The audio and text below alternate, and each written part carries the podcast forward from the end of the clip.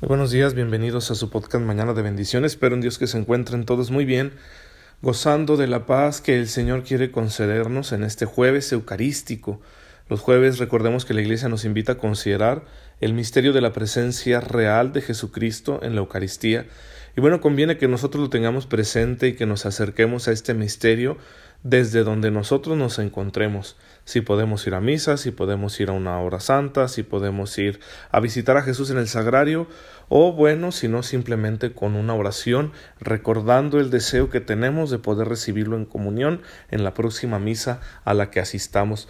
Y así podemos vivir permanentemente unidos a la presencia de Jesús, y eso no dejará de traer gracias y bendiciones sobre nuestra vida que son muy necesarias para que podamos realizar cristianamente nuestra vida, nuestras tareas, compromisos y demás. Yo suelo dejar en el sagrario mis preocupaciones.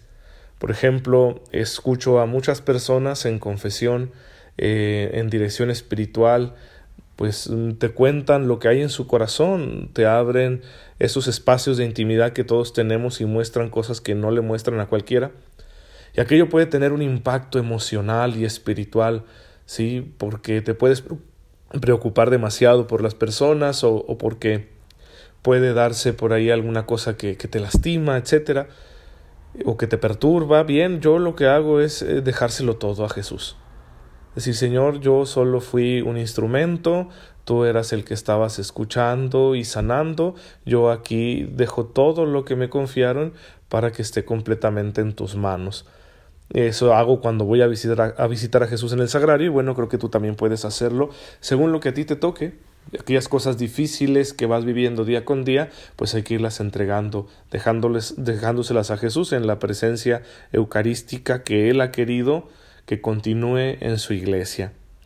Y bien, pues vamos a, a, comenzar a hablar ya en nuestra catequesis, aquí en el podcast, acerca de la historia de la iglesia, que es una historia muy compleja, muy rica que se ha desarrollado a lo largo de ya 20 siglos y en la cual aparecen cosas muy buenas y cosas muy malas y las vamos a ir conociendo poco a poco, pero con un sentido de fe, para descubrir la presencia amorosa de Dios a través de la historia de su pueblo.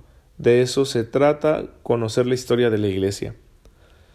Y claro que aquí voy a acudir pues a diferentes autores, porque ya el catecismo no nos da una historia de la iglesia, sería una cosa tremenda, ¿no? Que doblaría el volumen de, del catecismo, doblaría el número de páginas.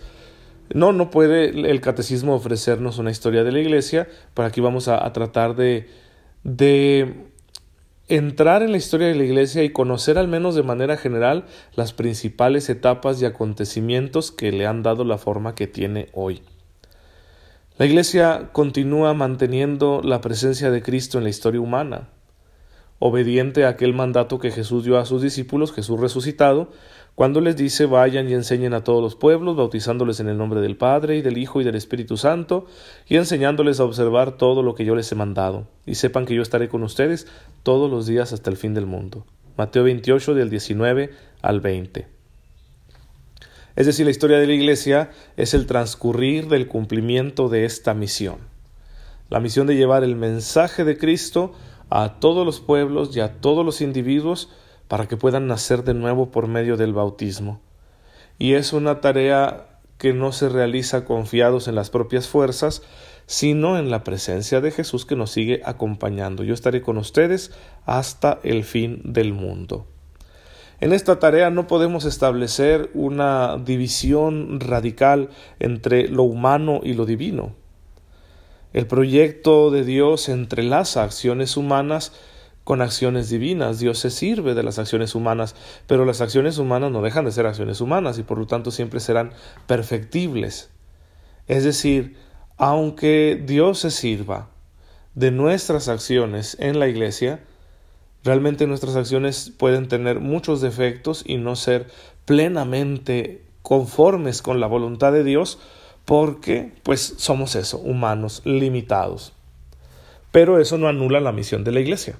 O sea, Dios no quiere una iglesia en estado químicamente puro donde siempre nuestras acciones humanas sean acordes a la voluntad de Dios, porque eso es imposible, tendría que quitarnos la libertad para que eso sucediera. y no lo va a hacer, ya hemos hablado de estos temas anteriormente. Entonces, Él ha querido servirse de acciones limitadas y de instrumentos insuficientes que somos nosotros para que la obra de la salvación, esta misión tan importante que tiene la Iglesia, que la Iglesia existe para llevar a cabo esta misión, siga realizándose en medio de las comunidades humanas, en medio de la gran familia humana y de manera que a través de la Iglesia pues las personas vayan teniendo la oportunidad de vivir el encuentro con Cristo, conocer al Dios que Jesús nos ha revelado. Bien, pues eh, hay ciertos aspectos que nos sorprenden si vemos la historia de la Iglesia. En primer lugar es la unidad que manifiesta la Iglesia en el tiempo y en el espacio. Esto lo entendimos un poco cuando hablamos de esa nota característica que le da el credo a la Iglesia y que es la catolicidad. La Iglesia es católica. Esta Iglesia a lo largo de dos milenios ha permanecido siendo el mismo sujeto con la misma doctrina y los mismos elementos fundamentales, que son la unidad de la fe, de los sacramentos, de la jerarquía por la sucesión apostólica, y además en todas las generaciones ha reunido a hombres y mujeres de los pueblos y culturas más diversos y de todos los rincones de la tierra. Es decir, la Iglesia es un sujeto continuo, es un organismo que crece, pero que no pierde su unidad aunque las formas concretas que tenemos nosotros de expresar nuestra fe católica van cambiando según el tiempo y el lugar, por ejemplo, en cuestiones de, no sé, los cantos, tú puedes ver que los cantos que hacemos en nuestras celebraciones aquí son diversos a los que se hacen en otros lugares, ¿sí? Tuve la oportunidad cuando estuve por allá en Europa de estar en una misa ahí en Roma donde estaban celebrando unos sacerdotes africanos con unas religiosas africanas. Celebraban la muerte de un obispo africano que pues fue el fundador de esa congregación religiosa. Y los cantos eran muy bonitos, muy animosos. Si tenían un cierto ritmo y la voz de las hermanas era preciosa, era una cosa maravillosa, era como un coro como un coro de niños, un coro angelical. Eh, y eso fue muy diferente a cuando tuve la oportunidad de ir a Suecia.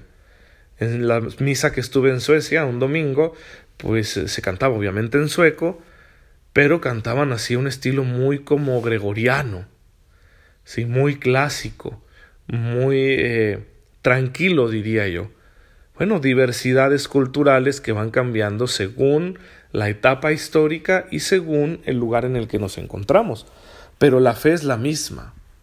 ¿Sí? Eran presbíteros como yo los que estaban celebrando la misa con las religiosas africanas y la celebraron siguiendo unos mismos libros litúrgicos como lo manda la Iglesia, aunque con traducciones diferentes. Y eso mismo sucedió cuando fui a Suecia. En Suecia era igual, la misma fe, mismos sacramentos, un sacerdote que tuve la oportunidad de celebrar con él. Es la misma misa, porque es el mismo Cristo. Entonces los elementos fundamentales que le dan el ser a la iglesia no cambian ni con el tiempo ni con el lugar. Es sorprendente, por ejemplo, leer textos muy antiguos, como hay un libro que, que también lo cité por ahí en algún episodio que se llama La Didaje. Es un libro al parecer bastante antiguo. Algunos incluso lo fechan su composición entre el año 50 y el año 60. Y es muy interesante lo que dice acerca de la celebración del bautismo. Si la palabra griega bautizar significa sumergir. Sin embargo, no siempre puedes tener el agua suficiente para sumergir a una persona cuando la bautizas. Y entonces la Didaje dice que cuando no hay agua corriente, como puede ser un río, un arroyo, pues tú tengas un poco de agua y realices unas abluciones, es decir, derrames agua sobre la cabeza de la persona cuando ésta vaya a ser bautizada. Esto indica que esta práctica existía desde aquel entonces como actualmente sigue siendo la práctica mayoritaria en la iglesia. Eh, o si leemos, por ejemplo, los textos de San Justino Mártir, en su Apología, él habla, describe las celebraciones cristianas, cómo se realizaban en aquel entonces, estamos hablando del el siglo segundo. Es muy interesante. Eh, San Justino escribe al emperador romano Antonino Pío y el propósito que tiene San Justino es contarle de su propia conversión y de cómo es que viven los cristianos, qué es lo que celebran los cristianos, la iglesia.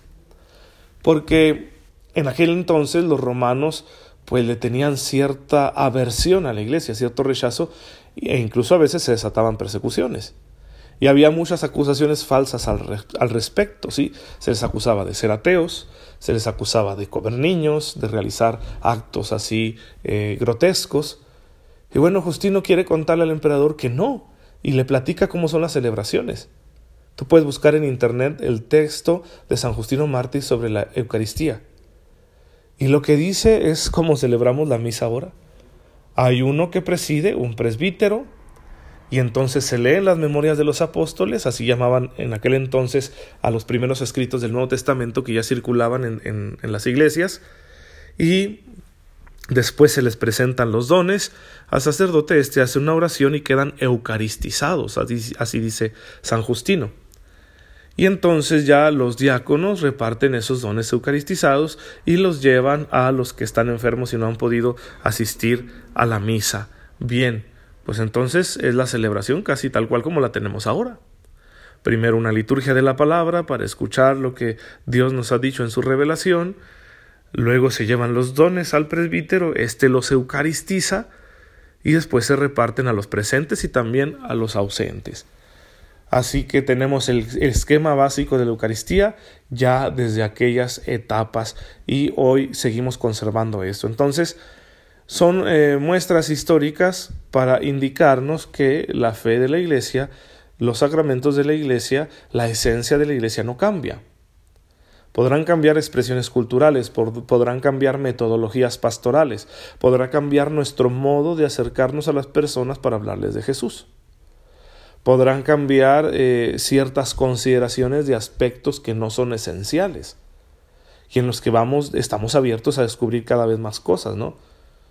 Por ejemplo, con el uso de la psicología vamos entendiendo cada vez mejor cómo funcionan los procesos mentales del ser humano. Y eso nos ayuda también a hacer mejores valoraciones morales cuando las personas realizan un acto. Es decir, un mayor conocimiento de la psicología humana nos permite entender la moralidad de los actos humanos de mejor manera. Entonces en esos aspectos íbamos cambiando, pero lo esencial no cambia, permanece. Eso es muy interesante porque le da identidad a la Iglesia a lo largo de la historia, de manera que no sea un sujeto que se tiene que estar reinventando constantemente sino que es siempre la misma iglesia que Cristo fundó sobre aquella comunidad apostólica que él mismo congregó y a la que le entregó la misión de extender el mensaje de la salvación a todos los pueblos de la tierra. Esa comunidad apostólica que después de la ascensión de Jesús a los cielos, la vemos, según nos cuenta el libro de los Hechos de los Apóstoles, reunida en oración ahí en Jerusalén junto con la Madre de Jesús esa comunidad apostólica que recibirá la fuerza del Espíritu Santo para anunciar las maravillas del Señor a todos los pueblos en todas las lenguas. Y eso es lo que sigue haciendo la Iglesia Católica actualmente, hablarle a todos los pueblos. Ahí en Roma fue una cosa muy especial participar en la audiencia con el Papa Francisco y encontrar cómo pues eh, él se dirigió por medio de sus ayudantes a personas venidas de todas partes del mundo y en diferentes idiomas. Sí, escuchamos una catequesis en inglés, otra en italiano, otra en francés, otra en alemán, otra en polaco, otra en portugués, por supuesto en español y en árabe. Sí, y faltaron muchos otros idiomas, ¿verdad? Pero que también están presentes en la iglesia, se utilizan aquellos eh, que llegan a mayor número de personas. Fue muy especial ver esto, ver cómo todos podemos entender el mensaje de Jesucristo que la Iglesia sigue proclamando.